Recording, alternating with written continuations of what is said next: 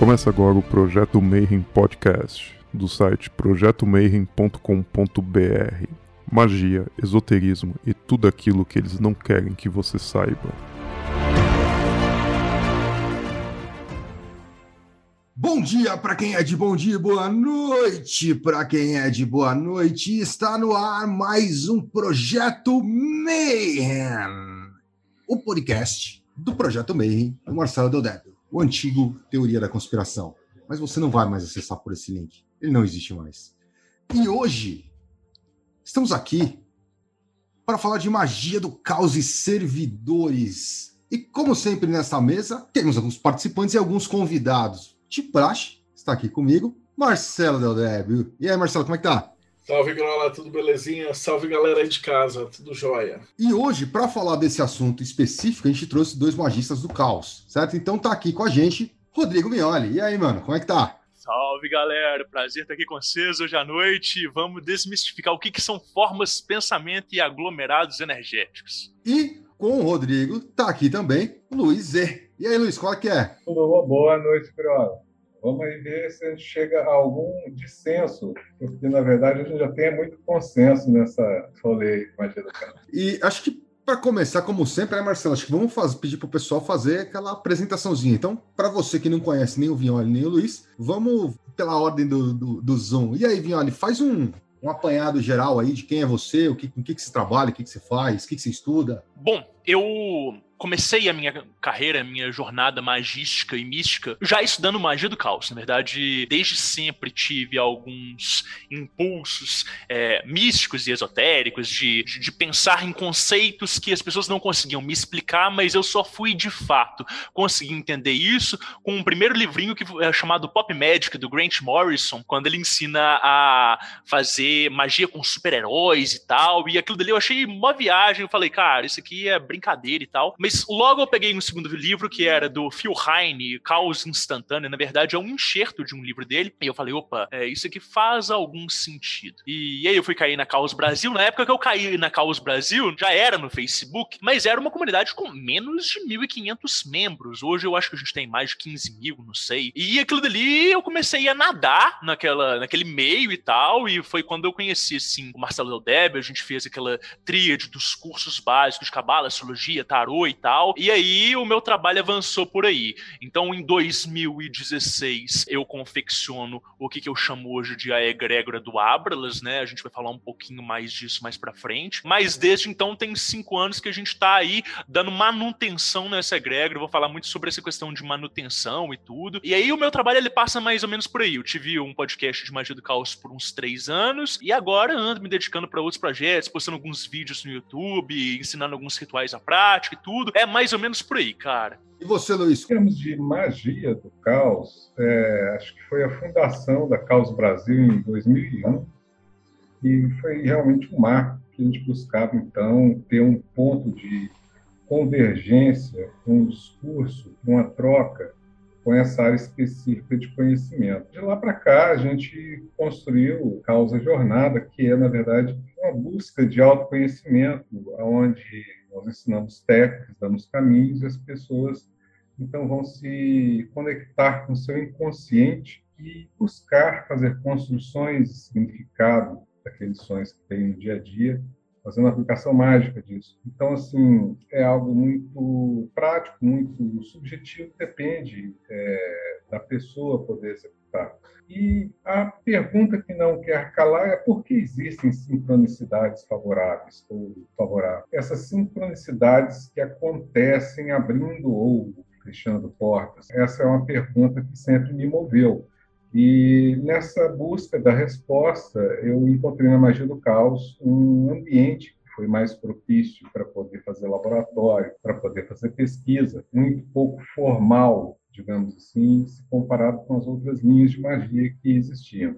E hoje eu estou buscando né, é, lançar com o Marcelo aí um livro que mostra essa história né, né desses de agora, de 2001 para cá, 20 anos, no sentido de estar construindo esse saber na área de magia do caos, de poder estar fazendo essa troca de uma forma mais fundamentada.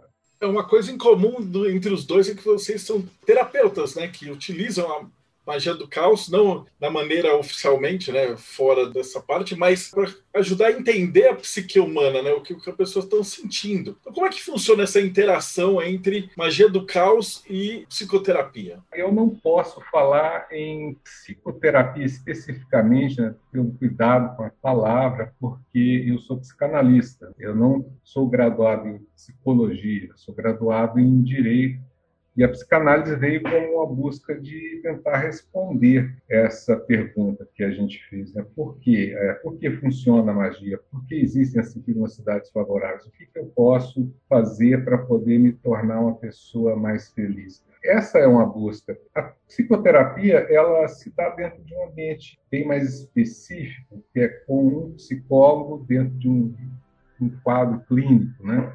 Nesse ponto eu não sou terapeuta, né? Eu sou um estudioso teórico e aplico da minha forma, que é fora desse set, fora desse contexto clínico, fora desse contexto de que a pessoa está realmente doente psiquicamente, precisa de um tratamento psíquico para se ver livre é, de um sofrimento. Não, na magia a pegada já é diferente. Eu não busco atender ninguém e, e, nem tratar do sofrimento individual de ninguém. Então, nesse ponto, eu não posso me dizer terapeuta. Eu sou magista, então eu dou um caminho, enquanto magista, para a pessoa poder se entender melhor. E, se ela realmente estiver sofrendo psiquicamente, aí buscar um terapeuta, um psicanalista que possa atendê-la, ou um psicólogo possa atendê-lo para poder fazer um tratamento. Né? É, não é o que eu faço, eu não ofereço tratamento. A minha busca hoje, nesse aspecto, está fincada é, em Lacan. Né? Eu sou freudiano né, de formação, hoje estou estudando muito Lacan, por entender que a linguagem realmente é muito mais mágica do que nós conseguimos compreender, principalmente para quem coloca, digamos, fé nas palavras que diz, que escreve. Então, tem que fazer essa separação. Né? Então, para mim, a magia é um ato pessoal de busca de conhecimento pessoal e transformação pessoal. E a terapia é a busca de um profissional específico para poder dar fim ou melhorar meu estado de sofrimento psíquico eu não sou também né, psicoterapeuta, muito embora eu seja eh, terapeuta holístico, né? Eu trabalho com uma série de técnicas aí diferentes, desde as técnicas energéticas mais tradicionais de reiki, cura prânica, teta healing, até outras técnicas que a gente vai desenvolvendo e aprendendo no caminho, né? Eu acho que a magia ela flerta muito nesse sentido de oferecer ferramentas não usuais para complementar tratamentos tradicionais. Então, muitas vezes você tem ali um sistema estruturado de clínica e de análise, e você vai tendo algumas outras ferramentas pontuais que elas dão empurrões, complementam e intensificam bastante. Então, é bem interessante a forma como as pessoas respondem quando elas têm algum tipo de experiência mística ou magística, como que a psicoesfera delas se altera e se molda e se abre para aquilo dali. Né? E aí eu acho que tem uma coisa que a gente pode discutir que é quando a gente passa nesse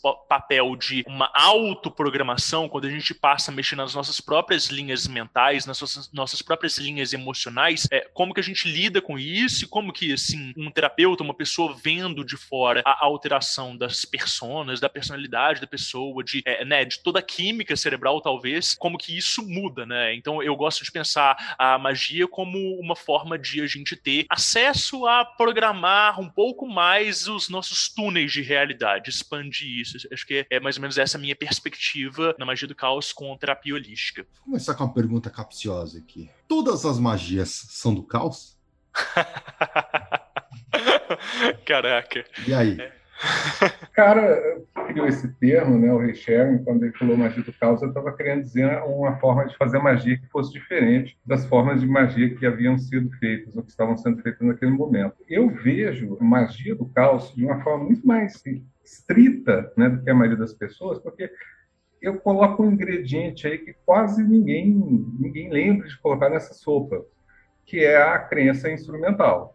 A questão da crença é um pouco mais é, complexo, né? porque não se trata de acreditar que melhor é Pepsi ou Coca-Cola, mas sim de acreditar que algumas coisas são reais quando não são, ou deixar de acreditar que certas coisas têm certa importância e dar uma importância reduzida a elas. Então, essa crença instrumental é fundamental para a magia do caos. E eu não vejo isso em outras áreas da magia. Eu acho que cada linha tem seu sistema de crença e seus paradigmas, mas eu não vejo nenhuma dizendo assim, olha, é, você tem que mudar, inclusive, de credo naquilo que nós estamos te dizendo. Você tem que mudar a sua crença, inclusive, naquilo que você acredita que seja magia do caos, naquilo que você acredita um monte de coisa. Então, eu não vejo isso em outras linhas. É, isso é, é muito próprio da magia do caos. Como ela absorve todas essas outras técnicas e paradigmas e conceitos, palavras, discursos, acaba virando essa sopa grande. A gente poderia até pensar em dizer que realmente parece que é,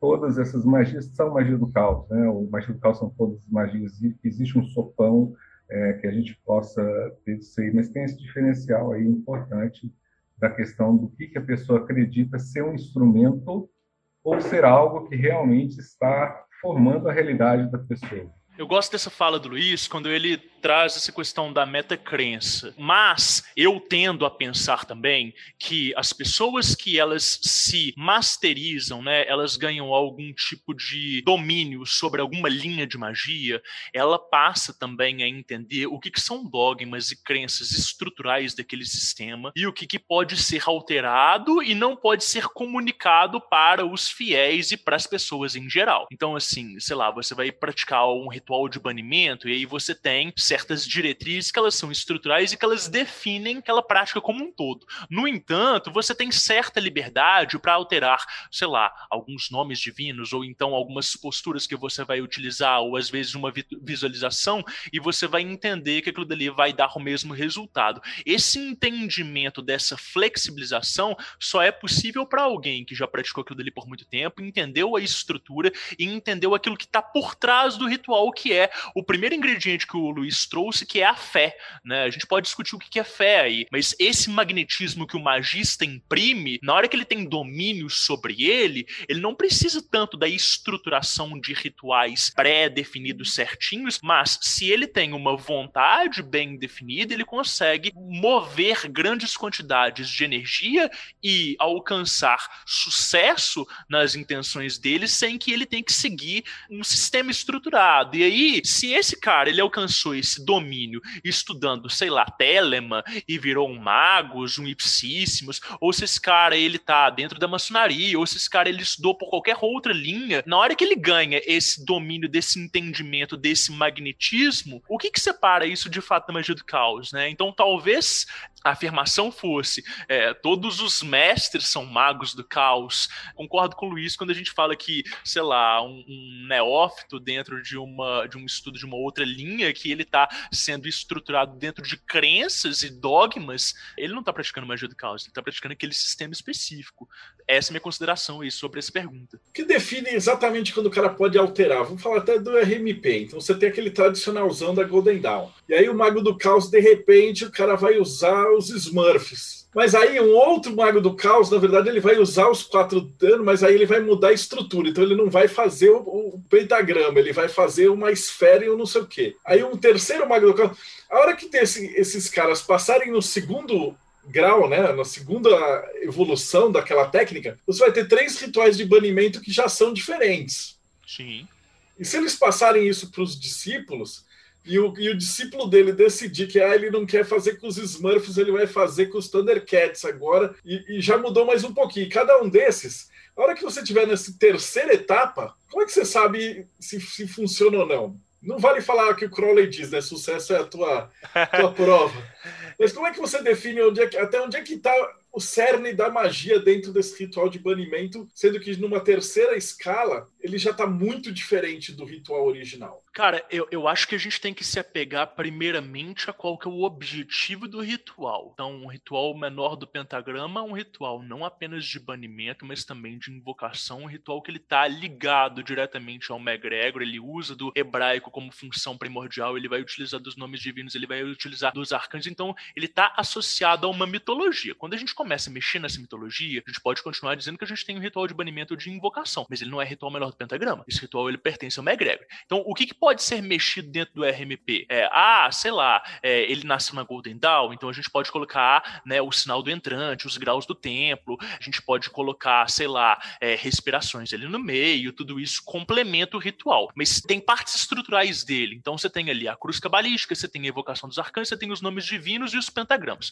Ótimo, isso é um RMP. É, a partir do momento que você alterou as figuras arquetípicas, beleza, tem a mesma função. Vai ativar dentro da egrégora da Golden Dawn? Não. Se você fizer uma invocação dos Smurfs dentro do Pastos, né, dentro do templo, você está evocando uma energia que ela é diversa. Ah, tá, mas tudo é psicológico, eu consigo me conectar com esses arquétipos e mesmo assim trazer essa energia à tona. Beleza. É, mas a energia da egrégora, ela tem uma fechadurazinha, ela tem um segredozinho bonitinho. Aí você está entrando com uma energia de fora que ela tem a sua intenção, que você não.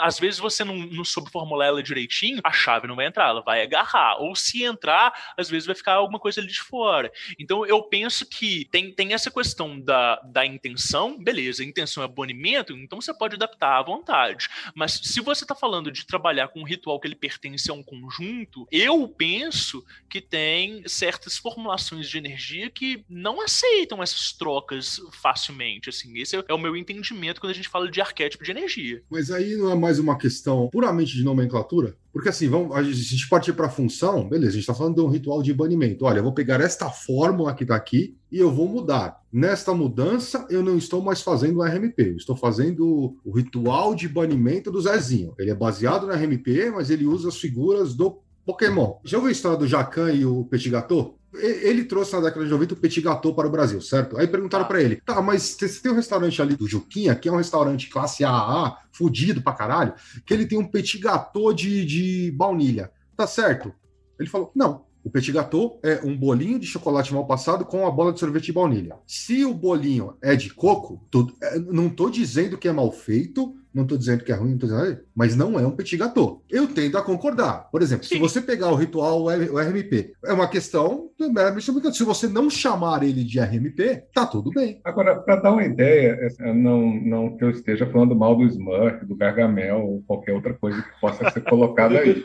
Mas o ritual gnóstico do pentagrama, ele, ele mostra essa troca, né? Quando ele troca todo um, o, o que é o simbolismo da egrégora, que está voltada à ideia né, da Golden Dawn, ele troca a maior parte para trazer o quê? Fonemas e um processo de visualização ligado à entonação do fonema. Então ele substitui, mas aí já não é mais realmente um ritual menor que o pentagrama, é uma outra coisa. Funciona? Funciona talvez porque é, essa substituição ela, ela se dá de uma forma que ela não perde nem o sentido e nem a essência do que se está se buscando, né? Mas só para dar ideia, essas transformações elas são, digamos, um pouco mais é, ligadas a essa mudança do que, que é possível, do que, que é trazer para a minha realidade fazer algo, do que simplesmente criar partindo de um nada. Falar, não, eu vou botar aqui o Smurf porque eu acho o Smurf bonitinho. Não, eu teria que me sentir seguro com, com o Smurf, eu teria que representar para mim esse papel, porque é dentro desse arcabouço do meu inconsciente que eu vou buscar esse simbolismo. Então, se a pessoa teve a formação na Golden Dawn, se ela teve a formação interna, ela vai estar dentro desse seu inconsciente já impresso todos esses conceitos que ela trouxe, essa linguagem que ela trouxe, então ele vai estar referenciando dessa forma o que outra pessoa pode referenciar de uma outra forma. Basta a pessoa saber acessar o que, que ela traz consigo de ferramenta da sua experiência, da sua vida. Eu tenho uma visão de mundo, ela é complementar a essa do Luiz é, eu, eu enxergo as coisas como ele, mas acho que ele não enxerga as coisas como eu. Em que sentido? Ele traz essa questão da referência interna da psicologia e, e da gente trazer é, algo que representa pra gente. Ou seja, ele fala de linguagem interna e de linguagem externa também. Eu acredito muito na reverberação energética das coisas. Então, para mim, muito além é, de, so, da, de, só da representação interna do que, que aquele arquétipo, né, ou aquela figura arquetípica melhor representa para o sujeito, eu acredito também na projeção que você faz daquilo dali, seja no ambiente, seja para as pessoas com quem você está entrando em contato, seja no templo. Então, eu acredito é, muito nessa coisa de, da conexão de uma certa projeção com uma egrégora. E aí, por que, que eu estou trazendo isso? Para a gente entrar nessa questão de servidores. Né? Porque, para mim, o servidor ele é uma forma pensamento que ela é deliberadamente estruturada, ou seja, ele é um eco de um pensamento, algo que ele foi concebido e que deliberadamente, por vontade, um magista criou e, e, e, fez com que aquela forma que fica impressa, seja na psicosfera dele, seja no astral, a gente pode dar inúmeros, inúmeros nomes aí, é, aquilo dali foi projetado e expresso de forma voluntária. Né? E aí, né, por que, que eu tô falando isso? Porque para muitas pessoas que vão ter essa abordagem mais psicológica, esse servidor ele vai ser muito mais uma programação interna, né? Uma série de pensamentos. E eu acredito muito nesses ecos que esses pensamentos, essas emoções, elas deixam também ao nosso redor, que pululam essa massa coletiva, isso que os ocultistas do século XIX chamavam de éter e tudo. E aí eu acho que a gente tem um dissenso aí, né, Luiz? Ou não? tô falando. É, na verdade, é só uma questão de linguagem, né? É porque, como eu vejo o, uma prevalência do significante, não do significado, eu entendo que o significante ele desloca, ele está sempre deslocando. Então, o que acontece? Eu teria que ter um conjunto de pessoas que entendam um determinado simbolismo para falar desse simbolismo. Então, nesse sentido, quando você fala eu, eu acredito que seja transpessoal um símbolo e tal, claro, se a pessoa gravou aquilo na sua história pessoal, se mais pessoas dão um crucifixo, por exemplo, é um símbolo conhecidíssimo porque teve quase na história de todo mundo. O que eu quero dizer é, quando nós estamos buscando acessar essas forças que são, digamos, de um caráter mágico, universal, nós precisamos de uma ponte. Eu não acredito na ponte é, do sacerdote, por exemplo, né? até pela linha. Você vê, nosso grupo não tem sacerdote, não tem nada. Então, acaba que você precisa é, se oferecer como ponte. Quais são os elementos que você tem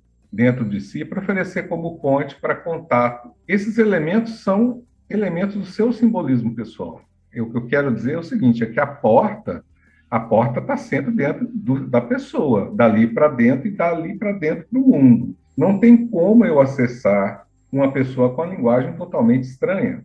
Se eu chegar, por exemplo, para um islandês é, que não fala português, que a raiz da língua é totalmente diferente, a gente for falar sem mímica, sem nada, nós não vamos conseguir nos entender não há impressão simbólica, não há troca. Então, para que eu possa dar valor qualquer símbolo egregórico, universal, religioso ou não, eu tenho que entender que aquele símbolo já influenciou aquela pessoa, senão aquele símbolo é inútil totalmente inútil se a pessoa não teve nenhum contato, nenhuma experiência. Não vai afetar a realidade da pessoa. É, a razão que eu estou perguntando isso é que depois a gente vai para a parte de servidores, né?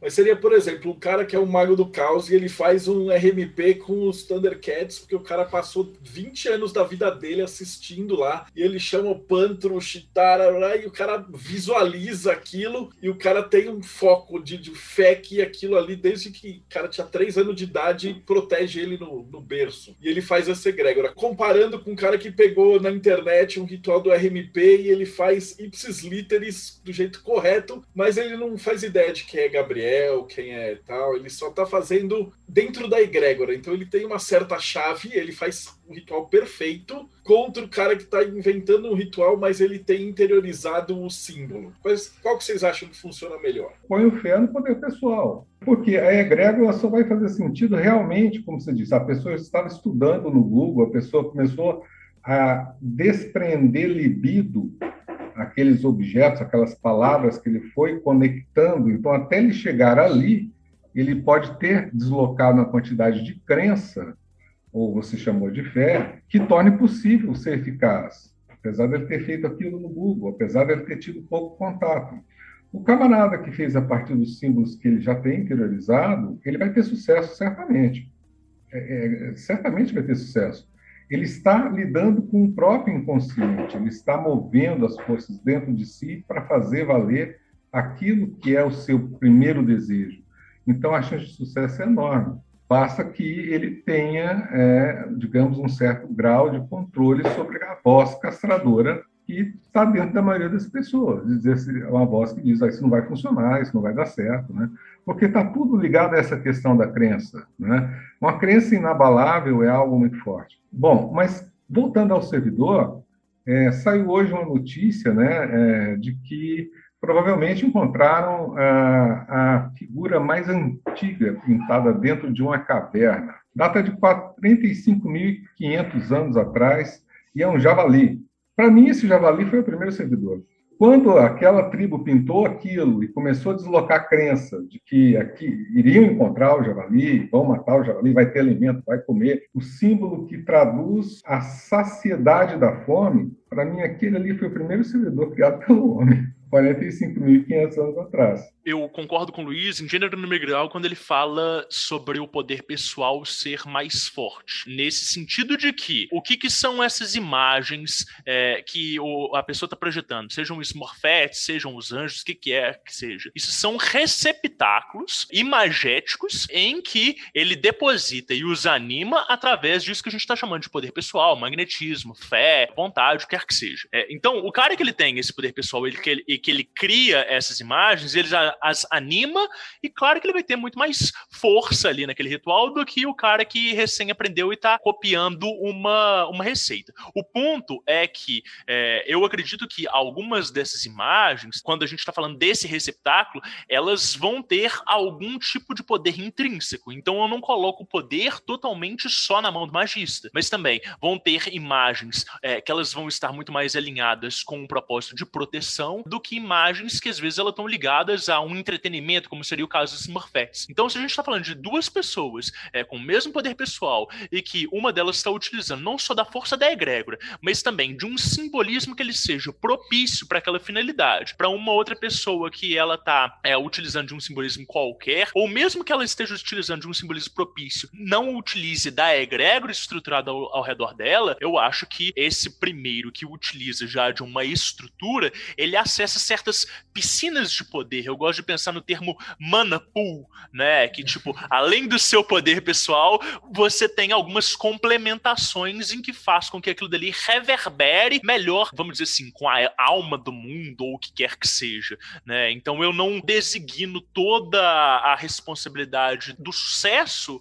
para o magista, mas também para a forma como ele sabe manipular as linguagens. A história que o Luiz contou eu achei massa demais. Eu, eu tava lendo a matéria aqui. Os caras eles se cagavam de medo de caçar o mamute. Aí o, o cara desenhava lá os caras matando o mamute, e aí ele falava que ali era o ritual, e aí os caras olhavam aquilo, e aí eles acreditavam naquilo, e aí os caras ficavam com uma, uma magia que permitia os caras ir lá e enfrentar o mamute, aí tá, alguns morriam e outros matavam o mamute. Mas hoje a gente chama de coragem, né? Mas, porra, é mágica. Sim. Alterou a emoção do cara, né? dele ter medo e a partir do cara ver o, o, servidor, né, a imagem, a gente não vai falar de nome de servidor, mas é como o Luiz falou, é um servidor. Ele adquire uma coragem para ir lá dar porrada no bicho. Pensando nesse exemplo aí, né, a gente pode dizer, claro, que existe aí um feitiço ou um ritual e tudo. Aí, aí vem a questão que eu quero trazer para a gente discutir aqui hoje. Será que a gente pode de fato chamar isso de servidor? Né? Entende? Porque, beleza, a gente, a gente trouxe um, um símbolo e um significado para uma imagem. A gente tornou aquilo dali um elo para intenção, né? Tanto para atuação interna das pessoas, de provocar coragem e motivação e tudo, quanto para uma intenção externa de conseguir abater o mamute e etc e tal. Mas o ponto é, será que a gente pode dar esse nome de servidor é, a partir do momento que a gente pensa que é, o servidor ele seja uma programação deliberada para servir a um propósito que a gente costuma pensar ele, sei lá, não antropomorfizado, mas como uma consciência e tudo. É, eu não sei se esse meu discurso ele tá muito impregnado desse nosso entendimento contemporâneo ou se a gente está tocando numa questão de, de, de fazer acho, definições. Eu acho que tem um outro ponto aí, Viane. Ah. Peraí, eu, eu vou fazer um recorte disso. Legal. Agora há pouco você falou. Repete, repete a sua definição de servidor que você falou agora há pouco. Eu entendo servidor como certo. uma forma pensamento que certo. ela é projetada de forma voluntária e que ela é delineada pelo magista. Quer ele tenha maestria para delineá-la por completo, quer ele fale nisso e deixe lacunas. Certo. Que diferencia isso de uma ideia manifestada? Porque, por exemplo, vamos lá, eu sou um inventor. Eu desenvolvi aqui um aparato que, sei lá, me, auxilia a detectar fumaça. Muito melhor do que os que nós temos atualmente. Bom, partindo do pressuposto que esta invenção existiu primeiro no astral, quer dizer, antes eu tive que criar isto na minha mente ou no mundo astral, a única diferença do que você está falando para este invento que está aqui na minha mesa é que este invento ele é manifesto no mundo físico. Sim, mas aí, Grola, a gente vai ter que pensar que toda e qualquer ferramenta, seja ela astral e energética, ou seja ela física, é um servidor. E aí Exato. o seu celular vira um servidor. Tudo bem, mas aí a gente entra naquela definição do Crowley de que todo ato de vontade é um ato de magia. E aí, se a gente for pensar nesses termos, tá todo mundo é, evoluído e a gente tem aquela ideia de que tudo aquilo que a gente pensa acontece instantaneamente. Né? Não, né? porque você precisa de um empenho e um gasto energético que é maioria das pessoas não tem. Ótimo concordo absolutamente, né? Que a gente uhum. tem esse poder pessoal, esse investimento e tudo. Eu só penso que é, dar nomes e termos às coisas ajuda a gente a pensar técnicas diferenciadas. Uhum. Senão a gente vai pensar que servidor é uma coisa que existe desde sempre. A gente pode entrar por essa linha aí também, mas a gente não vai conseguir diferenciar o que, que é esse fenômeno que ele tem, de alguma forma, infestado as comunidades de magia do caos, sobretudo as brasileiras contemporâneas. É um raciocínio justíssimo para a gente pensar a base da técnica. Mas e aí? O que, que a gente faz disso aí? Como é que esse pensamento ele evolui? E por que, que parece que ele some ao longo de toda a tradição mágica e vai reaparecer, sei lá, no século XIX com teosofia e tudo? Eu vejo de uma forma diferente, sim, complementar, não contraditória. Não acho que seja servidor é, uma ideia manifesta pelo seguinte: a minha visão de servidor mesmo se a gente voltar a essa figura do javali pintado na parede da caverna, ela ainda se aplica, que é, na verdade, um desvio de energia. Ele é deliberado, ele é programado, ele é consciente, ele está dentro de uma estrutura, mas ele busca, basicamente, tirar a importância de algumas coisas, de algumas vozes, de algumas crenças de dentro da pessoa, se a gente fosse resumir tudo, é de que a pessoa não vai conseguir. É quando se desvia a energia desse eu não consigo, eu não dou conta, não vai dar certo, tudo aquilo que é obstáculo dentro de crença, tudo que aquilo que traga uma energia de certo sofrimento, dada o que eu acredito, quando eu desvio essa energia para uma outra forma, eu já estou fazendo disso um servidor. E é isso que estava lá na, na parede da caverna. Quer dizer, o pessoal estava enfrentando uma questão de uma ansiedade tremenda, se ia comer ou não ia comer. Ou com o mamute, se eu não ia conseguir lidar com a situação do mamute, ter que enfrentar, como enfrentar. Então, veja que as pessoas, elas buscam nessas formas um algo a mais que lhe dê uma crença de que vá acontecer, que vá dar certo aquilo que ela quer. Então, ela está suprindo uma negatividade. Então, o servidor, o que, que ele está fazendo? Ele está desviando essa energia.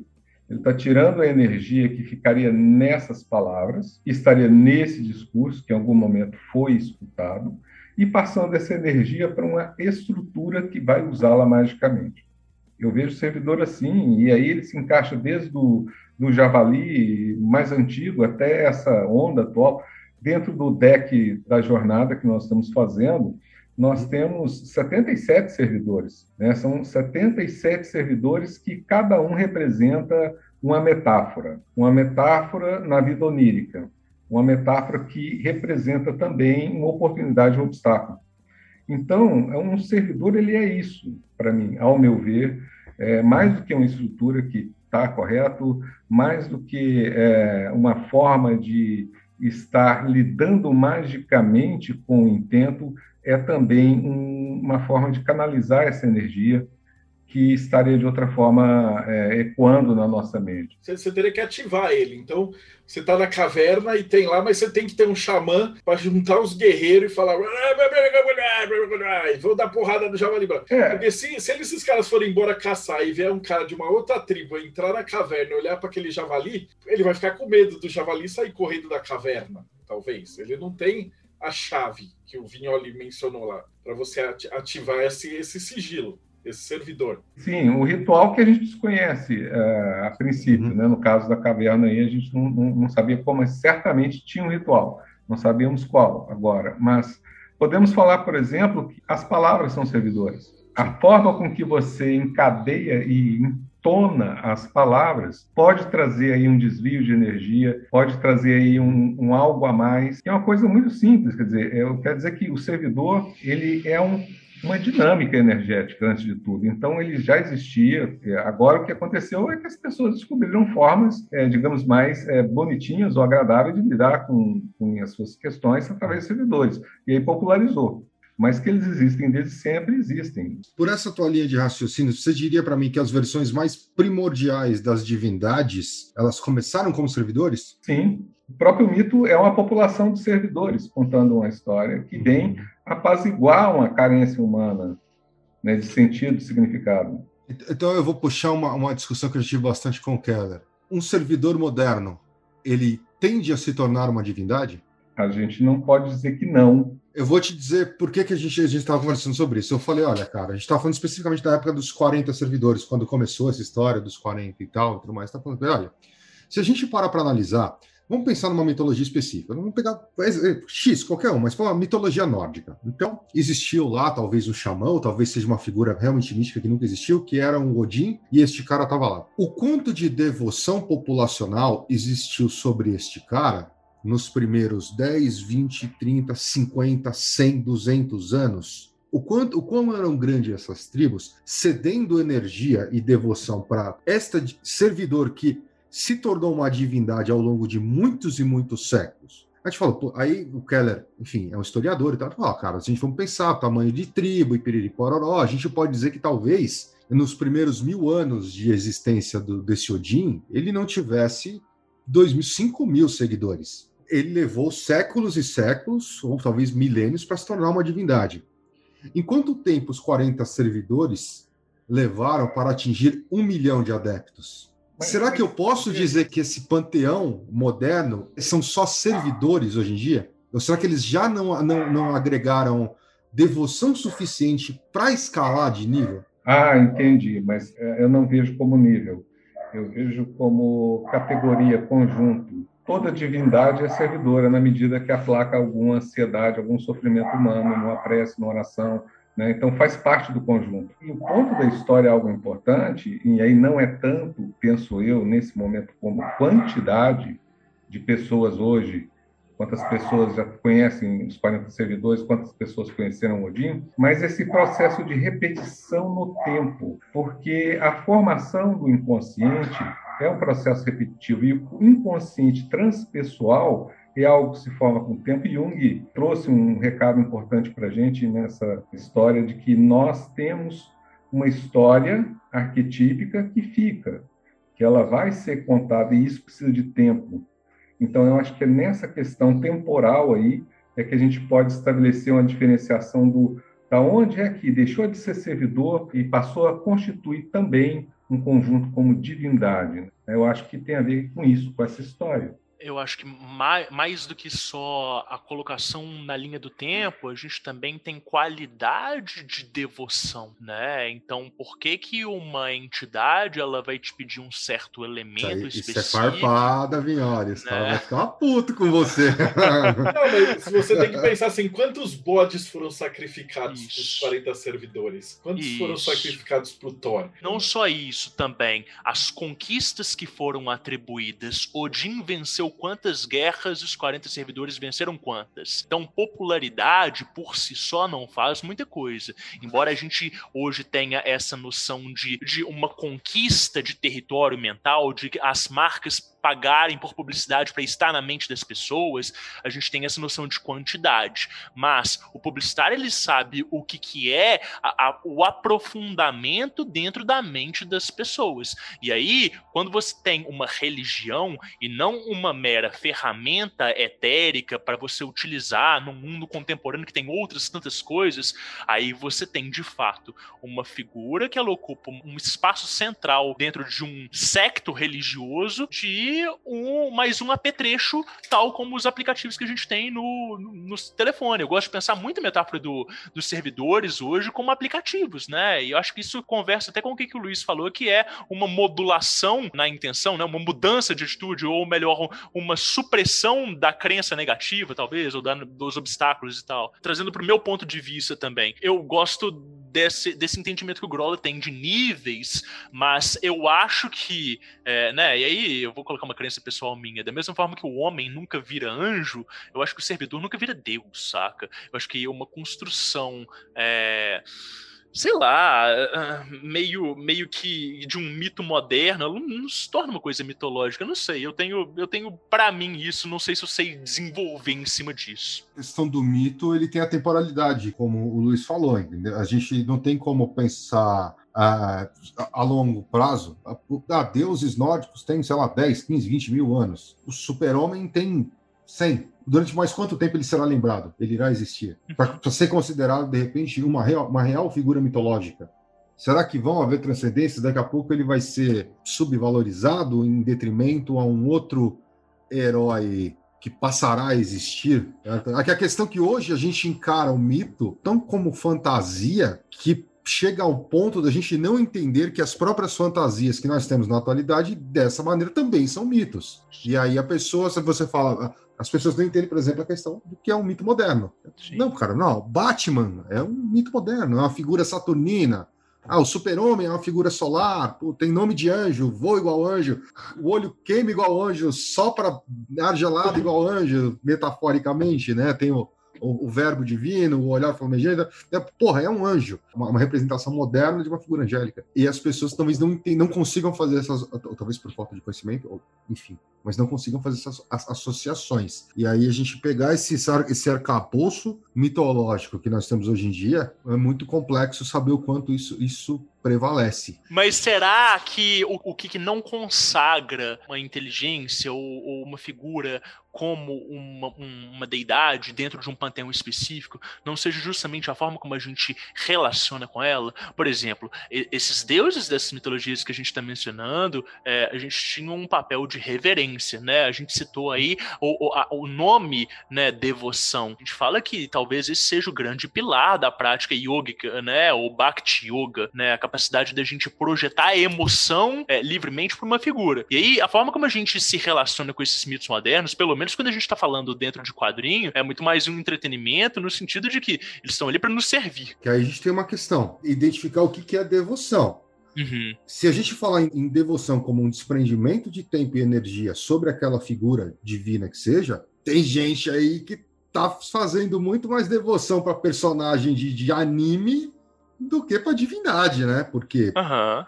o esforço energético, de tempo e financeiro que algumas pessoas levam para esse tipo, para uma idolatria de um mito moderno, é muito grande, cara. Mas aí é a se... qualidade da crença. Se Isso. tudo pegando fogo na sua casa, provavelmente você não vai pedir ajuda pro super-homem, mas você pode pedir Ainda, ajuda pra é, Jesus. Aí, o cara se veste igual herói. O cara tem as figuras do herói espalhadas pela casa toda.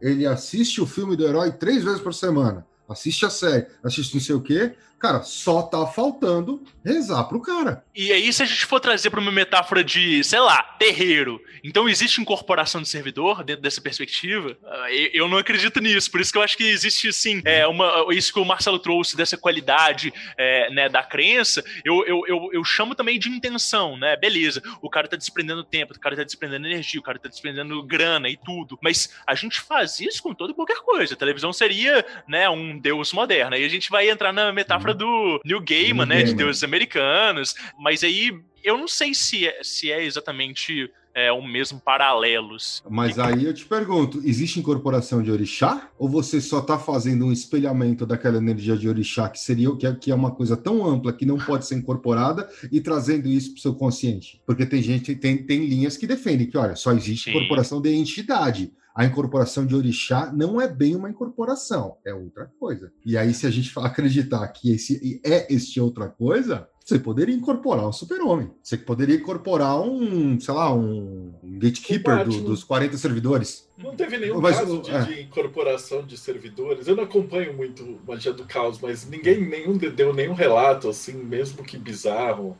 Tem que ter um cuidado com o relato bizarro, né?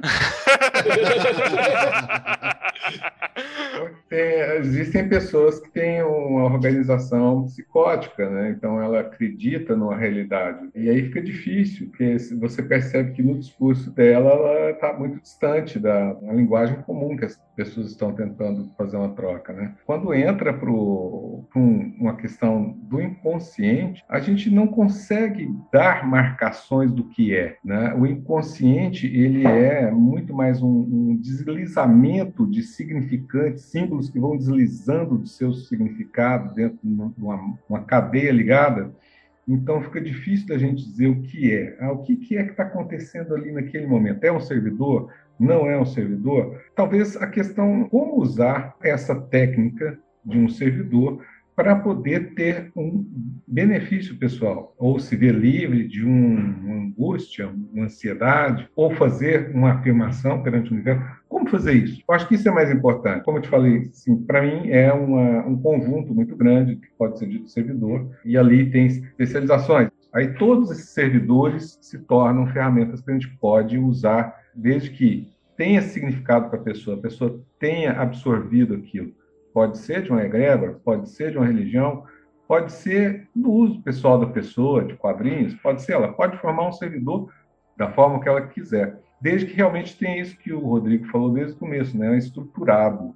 Você tem ali chaves e ele tem um funcionamento específico, ou seja, é um desvio específico de energia, de, vem de um lugar para ir para um lugar. Nesse sentido, o deck da jornada que nós fizemos, né, ele tem esse mapeamento para dentro dos sonhos. Ele traz uma forma de você ir construindo todo o conjunto de significados do seu sonhar e fazer daquilo as pontes para o seu poder pessoal mágico. Então, não é simplesmente um baralho.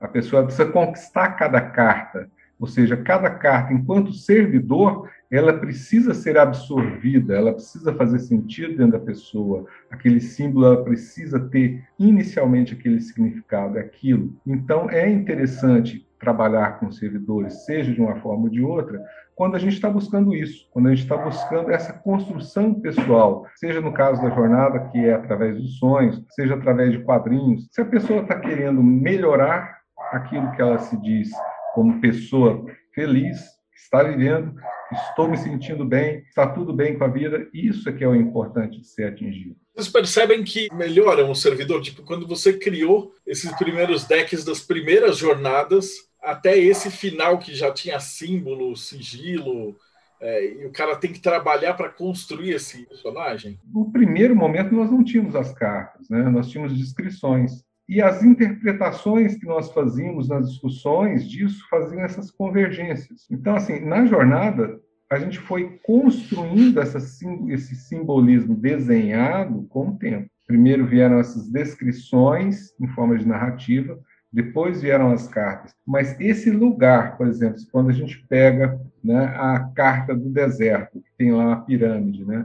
É, esse é um lugar desértico, é um lugar onde a pessoa ela tem uma metáfora muito própria de não ter para onde ir, não saber nenhum ponto cardial e estar realmente numa situação de não ter recursos para poder seguir. Um sonho muito específico, né, é, que era reverberado de muitas pessoas que em situação de dificuldade no sonhar. Né? Não é na vida que a pessoa estava, ela estava sonhando com o deserto, enfrentando aquela dificuldade no sonho de estar no deserto qual é a mensagem de metáfora que isso traz para a pessoa. Então, a pessoa tinha que ter sonhado com aquilo e ela tinha que ter relatado esse sonho para alguém e ter conversado sobre isso. Essa era a chave de conquista inicial, porque nós não tínhamos ainda todo esse conjunto que nós temos hoje, né, de figura, das cartas, o sigilo, né, tudo certinho. Mas sim, sempre foi por uma questão de você ter essa referência. A conquista é a absorção dessa referência daquela carta para poder fazer o uso mágico dela depois. Ela foi primeiro criou-se uma egrégora em cima e aí depois foi transmutando para uma imagem.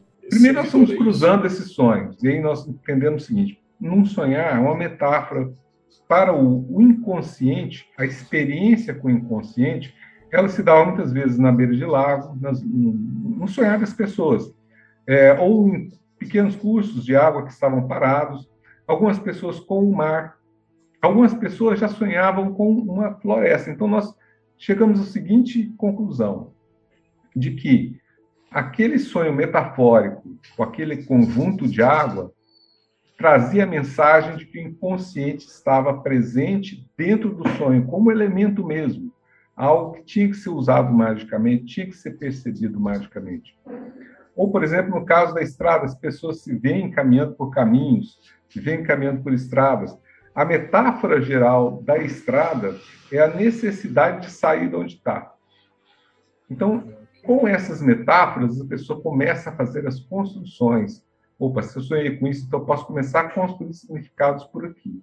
E é claro que ela vai usar o seu sonhar pessoal, os seus elementos pessoais para poder trazer o significado, mas ela já tem um mapa. Ela já tem um mapa de onde caminhar, ela sabe, por exemplo, qual carta que ela já usou, que pode ajudar ela, ela pode acessar magicamente a carta e fazer o uso dela. Então, é toda uma construção, é um caminho até chegar ao final. Estritamente por sonho ou talvez por meditação guiada também? E se o cara Sonhos, tiver dificuldade de sonhar? Sonhos, meditações guiadas, outras formas de transe. É também pedido para se observar algumas coisas que ninguém pede, por exemplo, projeções pessoais. O que é que desagrada no outro? O que é que você analisa dentro da sua vida e você não precisa me contar isso? É uma, uma atitude que você achou assim né, que você não gostou da parte de uma pessoa. Então, ali existem portas dentro dessas projeções, existem portas dentro dos sonhos, existem portas dentro de transe. Agora, a questão é, não é que a pessoa não sonha. Tem caso estudado cientificamente de gente que não sonha, mas não é comum. Não, não é tão comum que você vai pegar e falar assim, ah, de 100 pessoas que participam na jornada, certamente 99 vão sonhar todo dia. E aí trata-se é, de ensinar a pessoa a recordar desse sonho. Porque muitas vezes a pessoa começa o dia tocando um celular com um chamado de alarme e já pulando da cama.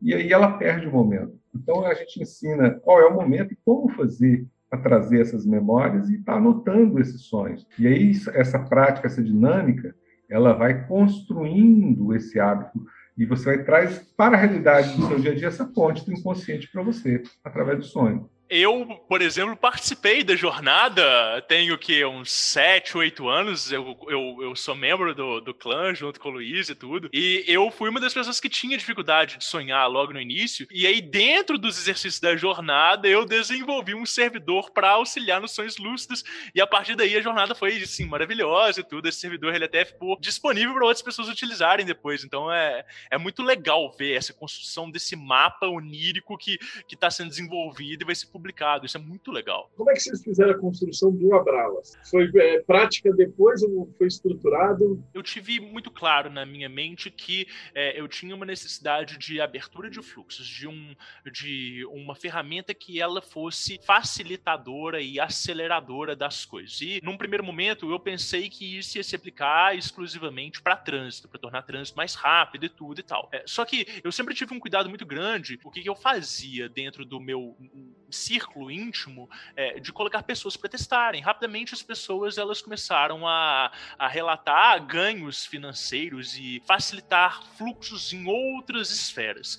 E aí eu falei, cara, eu preciso de investigar isso porque de alguma forma eu estou criando uma coisa, eu, tô, eu sou protagonista de alguma forma por trás dessa ideia daqui, dessa egrégora que está se formando, eu preciso de entender isso. E aí eu verifiquei que de fato era um, um servidor que estava se aplicando também nesse sentido de ganhos financeiros e tudo e tal. E aí essa estruturação ela foi é, sendo elaborada em conjunto por meio das experiências das pessoas até a gente conseguir definir esse corpo de intenções que evoluiu para o que, que é hoje uma egrégora. Agora, o que, que é muito interessante de notar e que eu queria trazer aqui é o seguinte: o, o Grola trouxe a questão do Batman e do Super-Homem e tal. Tal como um personagem de história em quadrinhos é, que passam mil e um roteiristas pela mão dele e ele ganha outras formas, às vezes ganha outras vidas, etc e tal. É, um servidor de uso público, quando ele é utilizado por centenas, milhares de pessoas, é, é, é esses rastros dos usos das pessoas interferem naquela egrégora. Não, não vão interferir no funcionamento da, da inteligência. Eles podem poluir uma egrégora. É, da mesma forma que você cria um, sei lá, um coven, uma ordem iniciática, um grupo de estudos com uma intenção e eventualmente aquelas intenções elas vão destrambelhando e cada um vai para um lado e daqui a pouco vocês estão fazendo um ritual clifótico nada a ver, uma pessoa ela também pode utilizar de uma ferramenta pública e, e fazer um mau uso e aquilo dali ficar esses vestígios dentro dessa egrégora. Então, aos poucos a gente foi tendo esse entendimento de que a gente precisava de ter uma manutenção é, como é que eu posso dizer, na, na energia, no campo etérico daquilo dali. E é o que a gente vem fazendo desde então. Então a gente é, criou esse grupo, né, que é o grupo dos zeladores de Abralas, é, para a gente ir dando a manutenção e para a gente também ir tornando essa, essa egrégora mais acessível. E aos poucos as pessoas elas vão entrando nessa vibe colaborativa. Então agora, essa semana eu recebi no meu inbox uma pessoa que fez uma tradução para o espanhol do documento, outra pessoa que fez para o francês, e aí chega gente oferecendo para traduzir para o islandês, latim, quer dizer, a própria egrégora, ela se prova a si mesma quando ela diz que ela é um facilitador de fluxo, um desburocratizador, as próprias pessoas que estão envolvidas ali dentro tentam tornar ela mais acessível para ir auxiliando outras pessoas. Então, a energia se prova por si mesma, não é só o que, que eu tô falando ou o que, está escrito ali no documento, sabe? É, manutenção preventiva, que chama isso. Isso é arruma Exatamente. merda. Exatamente, a defumação, defumação astral. E no caso do deck já vai ter, porque todo ano tem a jornada e conforme a galera estiver trabalhando com o deck, eles vão somando, né? Uso de todo mundo, não é? Ele não está cristalizado, quer dizer, ele não está finalizado e acabado. Pode ser que no futuro a gente identifique outras metáforas, porque é tudo da experiência humana, né? Então, fazendo mais experiências, a gente pode chegar a outras metáforas. Por exemplo, já não fizemos esse semestre, vamos fazer o segundo semestre, né? E acredito que a gente já vai ter alguma repercussão forte da questão da, da, da neurose da pandemia, né? Que, querendo ou não, por melhor que a gente possa estar lidando com a situação, é bastante frustrante, é bastante angustiante, é fonte de ansiedade, para algumas pessoas, fonte de trauma, né? É, de perder alguém, enfim, tudo isso repercute no mundo dos sonhos, né? Então, é possível que surjam novas metáforas que tentem dar conta do enfrentamento desse sofrimento no inconsciente. Né? Magia do caos é uma questão também. O Rodrigo, ele, ele quando criou a, o Abralas, ele teve um caimento, assim, uma sincronicidade quase que universal, é, pelo fato da linguagem abre alas, né? Abralas foi muito bem escolhido, né? E a figura, ela está presente numa maior parte de placas pelo interior da Europa e aqui no caso da América do Sul, na Argentina. Se você andar de carro por essas regiões, você vai encontrar a figura de Abralas numa plaquinha azul. Por quê? Porque é a forma que o tráfego foi é, desenhado para ser resolvido. Você sempre tem uma linha correndo fluxo contínuo, sem interrupção, e as curvas que são feitas de retorno ou de passagem de lateral são todas por cima da via. Então dá aquela figura do Abralas, né, que a perspectiva forma ali aquelas duas linhas retas para o infinito, uma pontezinha em cima. Então, veja você, né? existem vários elementos né, que, que o, o Abralas tem na sua Constituição. Quer dizer, já tem gente que olha para aquilo em muito lugar do mundo e já entendia naquela forma né, da, da, geometria de que seria uma passagem facilitada, né, um fluxo livre. É muito interessante. É bem interessante assim ver que quando a gente pensou né, nessa egrégora, existiam poucos servidores públicos assim consagrados. Né? A gente tinha o Fotamecos, que era é, o principal e mais famoso de todos, mas a gente tinha assim alguns servidores de alguns autores que eles tinham colocado ali no blog. A gente ainda, é, né, já, claro, já tinha internet há muito tempo, mas não tinha uma comunidade de magia estruturada. A gente tinha essa intenção de fazer um servidor coletivo brasileiro que ele fosse algo grande. E a gente usou justamente da ferramenta da Caos Brasil, a comunidade no Facebook, nessa época ele já tinha ali 3 mil membros, né, Luiz? É, e, e, isso se popularizou muito, muito rapidamente. É, a, a, grande questão é que as pessoas começaram a fazer muitos agradecimentos públicos, né? E começaram a falar, ah, agradeço a Abras pela graça alcançada e tal. E aí, sei lá, em um dia teve mais de 50 publicações, o Luiz me pediu para criar um grupo à parte para que a gente pudesse, né, é, concentrar ali todos os relatos e dúvidas e etc e tal. E foi assim que surgiu o grupo do Abralos no Facebook, né? Então é, é interessante de ver isso que o Luiz traz, não só da sincronicidade, mas também timing de como é que as pessoas foram adotando isso de uma forma tão espontânea, assim, rapidamente cresceu muito. Cara, eu essa ideia do deck de tarô e do Abralas são coisas assim fantásticas, cara. Dá gosto de ver tipo, a criação e, a participação do público em volta construindo, né? Não, que não só o trabalho de uma pessoa que chegou lá, tipo, ah, o Luiz inventou um deck e tentou passar como o, o 40 servidores ou o Invisibles ou os outros que o cara vem de cima para baixo, mas tanto tanto o Abralas quanto o deck eles são construções que são feitas de baixo para cima. Isso eu acho que até deixa essas construções mais fortes, assim, vamos dizer, né? Porque não é uma, uma pessoa, tipo, ah, eu, eu, eu decidi que essa carta vai fazer tal coisa e você desenha e fala, agora vocês usam mas é uma construção na qual você avalia. Caos tem o quê? Tem 10 anos, não é? 2010? 2001, né? São 20 anos. 20 anos de, de pessoas construindo esses elementos e colocando e tal. Ô, Luiz, e como é que foi a escolha do desenhista? Para dar uma visão disso daí. Dentro das pessoas que nesses 20 anos concluíram a jornada, cinco a seis meses, né, chegam ao final e, dependendo da pessoa, a gente convida a fazer parte de um clã interno, que é justamente as pessoas que fazem a jornada acontecer. Né? São os mestres de jornada, os produtores. Eu desenvolvi uma relação mais próxima com as pessoas que fizeram parte desse clã. Querendo ou não, estavam sempre atuando juntos, trocando juntos, resolvendo problemas juntos, né? Isso trouxe uma proximidade muito grande, tanto que eu tenho um carinho, um amor muito grande pelo Rodrigo, né? Que é meu irmão de clã, não tem como não ter. No caso, o Rafael, que é o, o ilustrador de todo, todo o livro e do, deck, né? É, o Rafael, ele é membro do clã.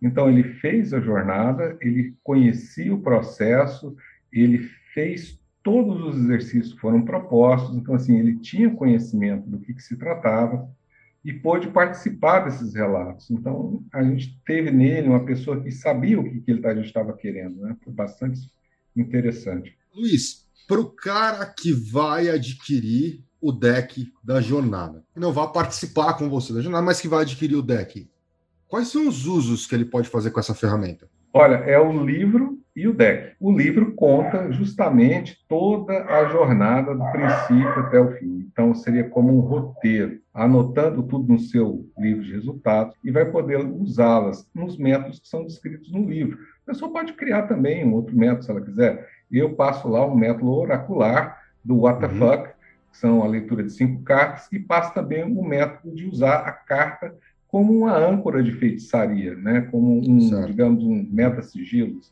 Então, a pessoa já vai fazer o uso a partir do momento que ela não fique só na leitura, mas que ela pratique o que é proposto.